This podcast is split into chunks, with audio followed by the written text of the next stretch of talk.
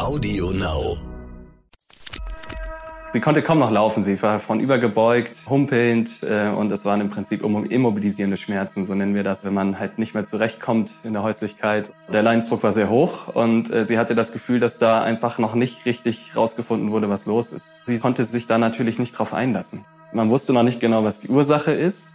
Man hatte die schlimmsten Dinge ausgeschlossen, aber trotzdem ist es schwierig mitzumachen, wenn man das Gefühl hat, ich weiß gar nicht, was ich habe.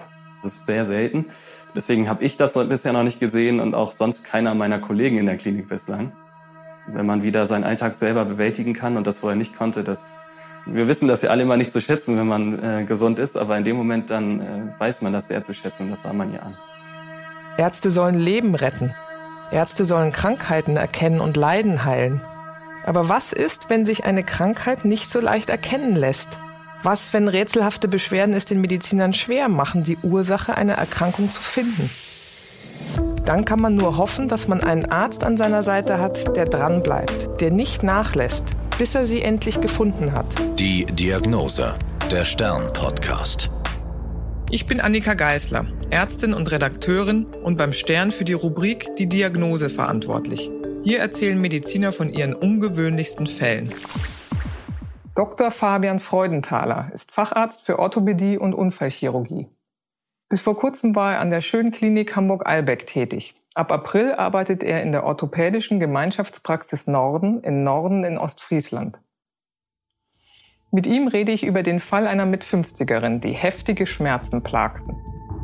Ich habe sie auf der Station erst kennengelernt. Sie war zuvor einige Male in der Sprechstunde mit äh, Hüftgelenkschmerzen, die schon über ein Jahr bestanden und äh, ihr konnte bis dahin äh, nicht gut geholfen werden, obwohl sie umfangreich äh, diagnostiziert wurde mit jetzt MRT, Röntgen beim niedergelassenen Orthopäden.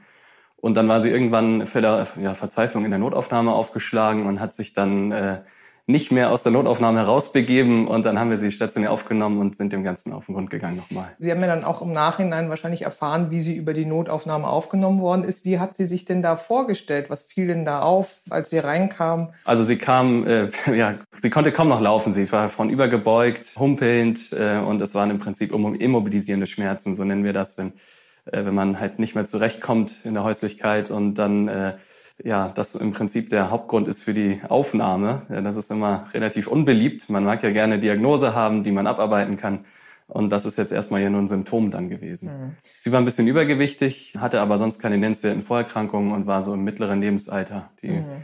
Patientin war ähm, Mitte 50. Das heißt, sie kam von übergebeugt herein. Das ist eine Schonhaltung. Das dann? war eine Schonhaltung, ja. Mhm. Sie hat eine bestimmte äh, ja, Struktur schon intuitiv geschont und mhm. ist dann immer mehr in diese Haltung verfallen. Sie haben ja gesagt, äh, das ging schon längere Zeit so. Wie lange ging das so und was wurde mit ihr davor alles gemacht?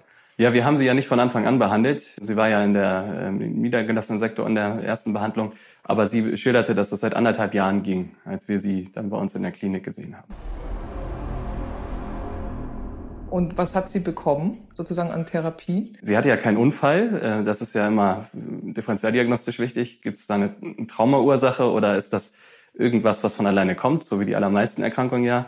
Sie hatte dann erstmal die dramatischen Sachen ausgeschlossen bekommen, also Frakturen, Hüftkopfnekrosen zum Beispiel. Es ging ja offensichtlich um das Hüftgelenk, das war ja klar.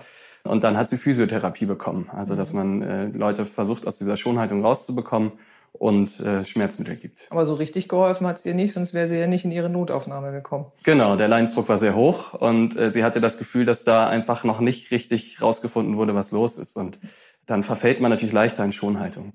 Sie haben gerade erwähnt Hüftkopfnekrose. Können Sie erklären, was das ist? Äh, das äh, gibt es relativ häufig, häufiger als man denkt. dass sozusagen der Hüftkopf, also der Gelenkteil vom Oberschenkel, der mit dem Becken äh, verbunden ist, abstirbt. Da gibt es verschiedene Ursachen. Häufig ist das auf Alkohol, Abusus zurückzuführen, aber es gibt auch idiopathische, also ähm, Hüftkopfnekrosen, wo wir die Ursache nicht kennen. Das ist relativ dramatisch, weil ja sozusagen dann das Gelenk hochgradig bedroht ist. Wenn man eine Hüftkopfnekrose im frühen Stadium äh, erkennt, kann man da mit kleinen äh, operativen Eingriffen äh, sozusagen das entlasten und sozusagen noch gegensteuern. Wenn die Leute zu spät kommen, dann äh, ist im Prinzip nur noch ein Hüftgelenksersatz als Ausweg möglich. Ja. Und welche anderen Differentialdiagnosen wurden im Vorhinein oder waren schon abgeklärt worden, bevor Sie zu Ihnen kamen? Sie haben ja gesagt, also Hüftkopfnekrose war es nicht. Genau, Arthrose ist natürlich in dem Alter auch schon eine Rolle, gerade in Verbindung mit Übergewicht, wobei das an der Hüfte kein primärer Faktor ist für eine Arthrose, aber trotzdem sieht man das da relativ häufig. Dann Schenkelhalsfrakturen, die kann man ja auch mal als Ermüdungsbruch haben, nicht immer mit direktem Trauma oder innerbaren Trauma. Ähm, dann gibt es seltenere äh, Geschichten, also dass zum Beispiel der Schenkelhals und die äh, Hüftpfanne miteinander in Verbindung kommen bei bestimmten Bewegungen. Das nennen wir Impingement, also im Prinzip ein Anschlagen. Das kann auch zu starken Schmerzen führen und zu Degenerationen. Zum Beispiel auch an der Gelenklippe, die ja auch da ganz außen sitzt und die Gelenkkontinuität herstellt. Das sind so die häufigsten Dinge, an die man denken muss. Die Gelenklippe ist sozusagen das, was den Hüftkopf umfasst und festhält. Muss man sich das so ja, vorstellen? Ja, genau, die sozusagen den Kontakt so ein bisschen äh, vergrößert, ähm, wobei die Hüfte ja ein relativ knöchern geführtes Gelenk ist, aber das ist so der äußerste Teil vom Gelenk. Mhm. Kann, können denn solche Schmerzen auch von der Wirbelsäule kommen? Ja, mit Sicherheit, genau. Mhm. Also das sind immer die Differentialdiagnosen ähm, von der Wirbelsäule, von den Iliosakralgelenken, also den Kreuzdarmbeingelenken. Ähm, das sind Möglichkeiten. Manchmal strahlen auch äh, ja, Bauchbeschwerden dahin aus oder man hat in der Leiste selber ein Problem, zum Beispiel einen Leistenbruch. Äh, der wäre auch eine Differentialdiagnose. Ja. So dramatische Sachen wie Tumoren oder Rheuma, war das auch äh, ausgeschlossen worden? Ja, genau. Also rheumatologische Ursachen, die können natürlich ganz diffuse Beschwerden machen. Die sind ausgeschlossen worden, klar. Und Tumoren, äh, da muss man natürlich auch immer überlegen, ob da eine Ursache sein kann mit Nervenbedrängung oder äh, lokalem Schmerz. Das heißt, wenn man nochmal zusammenfasst, eine Frau Mitte 50 mit starken Schmerzen, die schon richtig in der Schonhaltung ist, ist zu Ihnen gekommen. Mhm. Eine Palette von möglichen Ursachen ist davor ausgeschlossen worden. Dann haben Sie sie auf der Station kennengelernt. Wie war das und was haben Sie dann weiter mit ihr gemacht? Ja, sie war schon ein bisschen verstimmt, muss man sagen. Also das ist ja auch äh, klar, wenn man sich vorstellt, dass man anderthalb Jahre Beschwerden hat und man wird zwar ernst genommen, aber irgendwann sind so die schlimmen Dinge ausgeschlossen und keiner kann einem helfen. Und das ist immer so eine Situation, wo, wo es so ein bisschen schwierig werden kann mit dem Patienten. Sie haben sie, glaube ich, zuerst körperlich untersucht. Was genau. haben Sie da gemacht genau? Also da geht es wieder um die Differentialdiagnosen. Wir haben noch mal, natürlich nochmal den Rücken angeschaut, haben auch den Bauch angeguckt, dass da nichts dahinter steckt und ähm, haben dann aber vor allen Dingen uns aufs Hüftgelenk konzentriert, da die äh, Beweglichkeit getestet, die ja hochgradig eingeschränkt war. Und es fiel halt vor allen Dingen auf, äh, das ist auch retrospektiv vielleicht so das Auffälligste, dass, äh, ja, wenn man sie wieder gerade machen wollte, sie war ja in so einer Beugehaltung, ähm, also diese passive Dehnung in die Streckung hat ihr sehr wehgetan, aber auch aktive Beugung. Das war so ein bisschen nachher so vielleicht auch der Schlüssel Wie muss man sich das vorstellen? Die Patientin liegt dann auf dem Bett und Sie bewegen erstmal das Bein und Richtig. das tat ihr schon weh, so? Genau, also im Prinzip durfte man sich fast nicht anfassen. Das macht es natürlich auch immer schwierig in der Untersuchung, wenn man äh, gar nicht so differenziert verschiedene Bewegungsrichtungen austesten kann. Und da ging es halt viel um Vertrauen, dass sie einen da so ein bisschen sozusagen, dass, äh, dass es zumindest ein bisschen zugelassen wurde. Und da hat es auch geholfen, dass sie dann schon relativ starke Schmerzmittel bekommen hat, sodass man da ein bisschen in die Richtung gehen konnte. Mhm. Also sie war ja vermutlich in der Vergangenheit schon geröntgt worden. Hatte sie andere Aufnahmen noch mitgebracht? Ja, also es gab ein MRT, das ambulant durchgeführt wurde, relativ vom Anfang der Erkrankung. Da war jetzt nichts Auffälliges zu sehen und im Röntgen hatte sie ja, vielleicht beginnende Arthrose im Hüftgelenk, aber das war auch nicht dramatisch und so ein ganz äh, grenzwertige Dysplasie vielleicht. Also dass die Pfanne ein bisschen zu klein ist für den Kopf, wenn man das so vereinfacht sagen will. Hm, Dysplasie wirklich, heißt einfach Verformung äh, sozusagen. Genau, man kennt das ja vielleicht von den Säuglingen, die ja ihr Ultraschall kriegen in einer der ersten Untersuchungen. Und äh, wenn da nichts hochgradig auffällig ist, bleiben manchmal so milde Dysplasien im Erwachsenenalter. Gibt es auch ausgeprägtere, aber äh, so ganz milde sieht man öfter mal ohne Krankheitswert. Äh, Nochmal auf die Schmerzen zurückzukommen. Sie haben gesagt, man konnte sie eigentlich fast nicht anfassen, weil das so weh tut und das machte die Untersuchung auch Richtig. schwieriger. Mhm. Was würden Sie sagen äh, auf einer Skala von 1 bis 10, dass man sich das mal vorstellen naja, kann? Naja, sie sagte immer 12, aber ja, also ja, also ich würde mal sagen, jetzt von außen betrachtet, sie war schon wirklich schmerzgeplagt. Also das war sicher im oberen Bereich 9, 10. Wie haben Sie dann weitergemacht? Ja, wir haben dann nochmal einmal auch die Bauchchirurgen hinzugezogen, um da nochmal das auszuschließen, weil ich einen leichten Druckschmerz im Unterbauch gesehen hatte. Da war aber jetzt nichts Dramatisches. Das hätte mich auch gewundert, weil so eine richtige Abwehrspannung, also für eine höhergradige Geschichte hatte sie nicht. Da ging es uns vor allen Dingen nochmal um den Leistenbruch, den auszuschließen.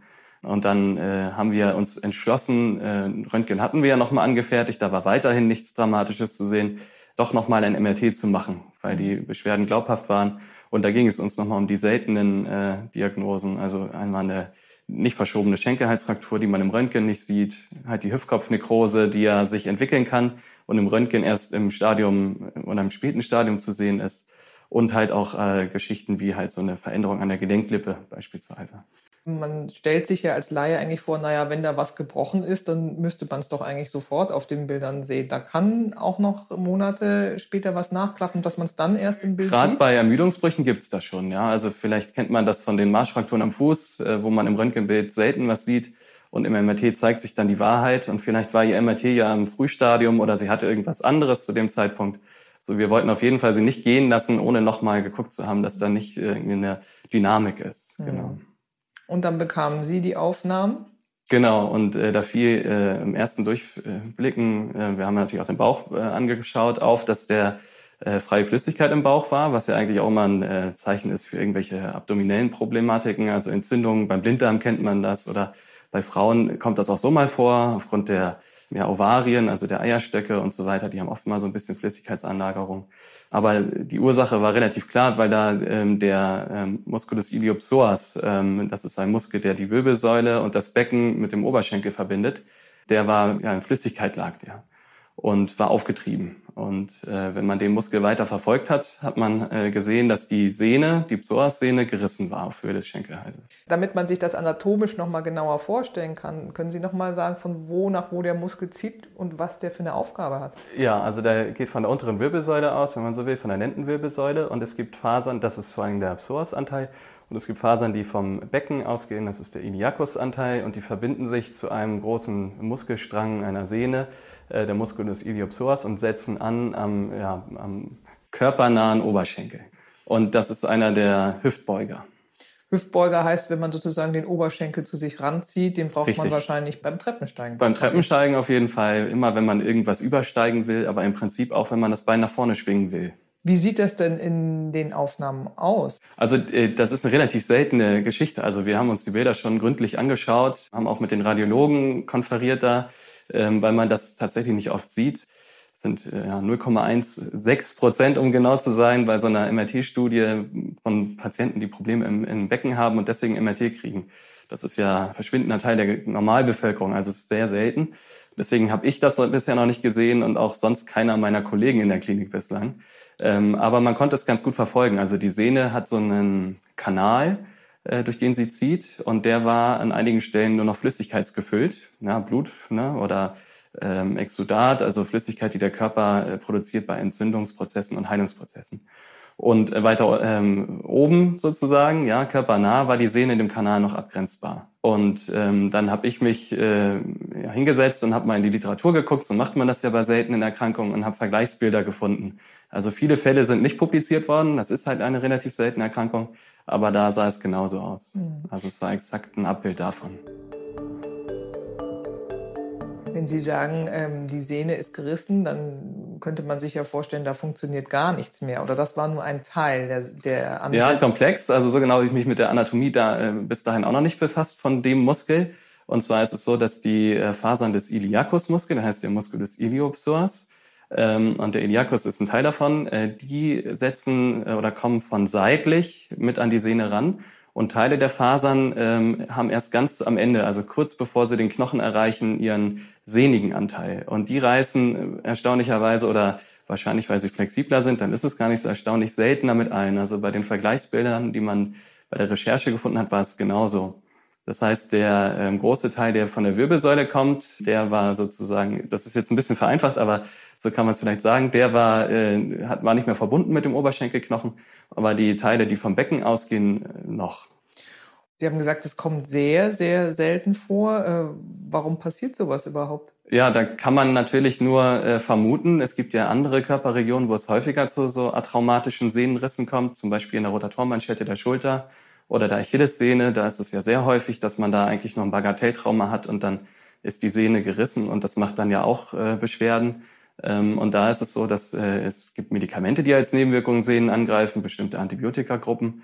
Aber vor allen Dingen sind das Rheumatiker ähm, oder Leute mit anderen Risikofaktoren, äh, Diabetes, ähm, ja, die dazu neigen, solche, wir nennen das ja degenerative, also auf Verschleiß beruhende Erkrankungen haben an den Sehnen. Atraumatisch heißt, dass kein Unfall passiert ist. Richtig. Trotzdem kann die Sehne sozusagen kaputt Trotzdem kann gehen. sie reißen bei einer Gelegenheitsursache. Und Mhm. Rheuma hatte die Frau ja nicht und äh, Diabetes glaube ich auch nicht. Also eigentlich hatte sie gar Hatte keinen sie- so einen richtigen Grund, genau. dass es sich entwickelt hat. Genau, also höchstens vielleicht das Übergewicht. Also man hat ja eine chronische Entzündungsreaktion, wenn man äh, übergewichtig ist im Körper. Das weiß man ja heutzutage. Aber die genauen Ursachen findet man ja nicht immer. Degeneration äh, ist in dem Alter nicht selten. Also, das, äh, also bei diesen Psoas-Sehnenrissen, die beschrieben sind, die Patienten, das Kollektiv war deutlich älter. Aber die ja, Spontanrupturen gehen in der zweiten äh, Hälfte des Lebens ungefähr los. Und da, das erfüllte sie. Wie sind Sie dann fortgefahren? Sie wussten jetzt, wo es herkam. Was macht man dann? Ja, also ich habe ganz oft erlebt, dass Patienten anders mitarbeiten können, wenn sie erstmal wissen, was los ist. Wenn man die Patienten beruhigen kann, anhand der Literaturrecherche hatte ich ja auch gesehen, dass es ein sehr gutes funktionelles Ergebnis ohne operatives Verfahren gibt. Also wir haben auch kurz überlegt, ob man das refixieren muss, ähm, aber in der Literatur war es ganz eindeutig, dass die Funktion nicht äh, großartig eingeschränkt ist. Also ein Sportler würde es vielleicht interessieren, aber so den Durchschnittsmenschen nicht. äh, Der Unterschied, äh, was die Kraft angeht beim Endergebnis. Und äh, wir haben dann die Schmerzmittel nochmal ein wenig hochgesetzt und haben gezielt ähm, ja, Physiotherapie gemacht, wo es darum ging, erstmal wieder die Beweglichkeit herzustellen und in der Folge, wenn das möglich ist, die Muskelanteile, die sozusagen nicht rupturiert sind äh, von diesem Muskel und es, man hat ja noch andere Hüftbeuger, äh, dass man die lernt, mehr zu rekrutieren und das Gangbild zu normalisieren.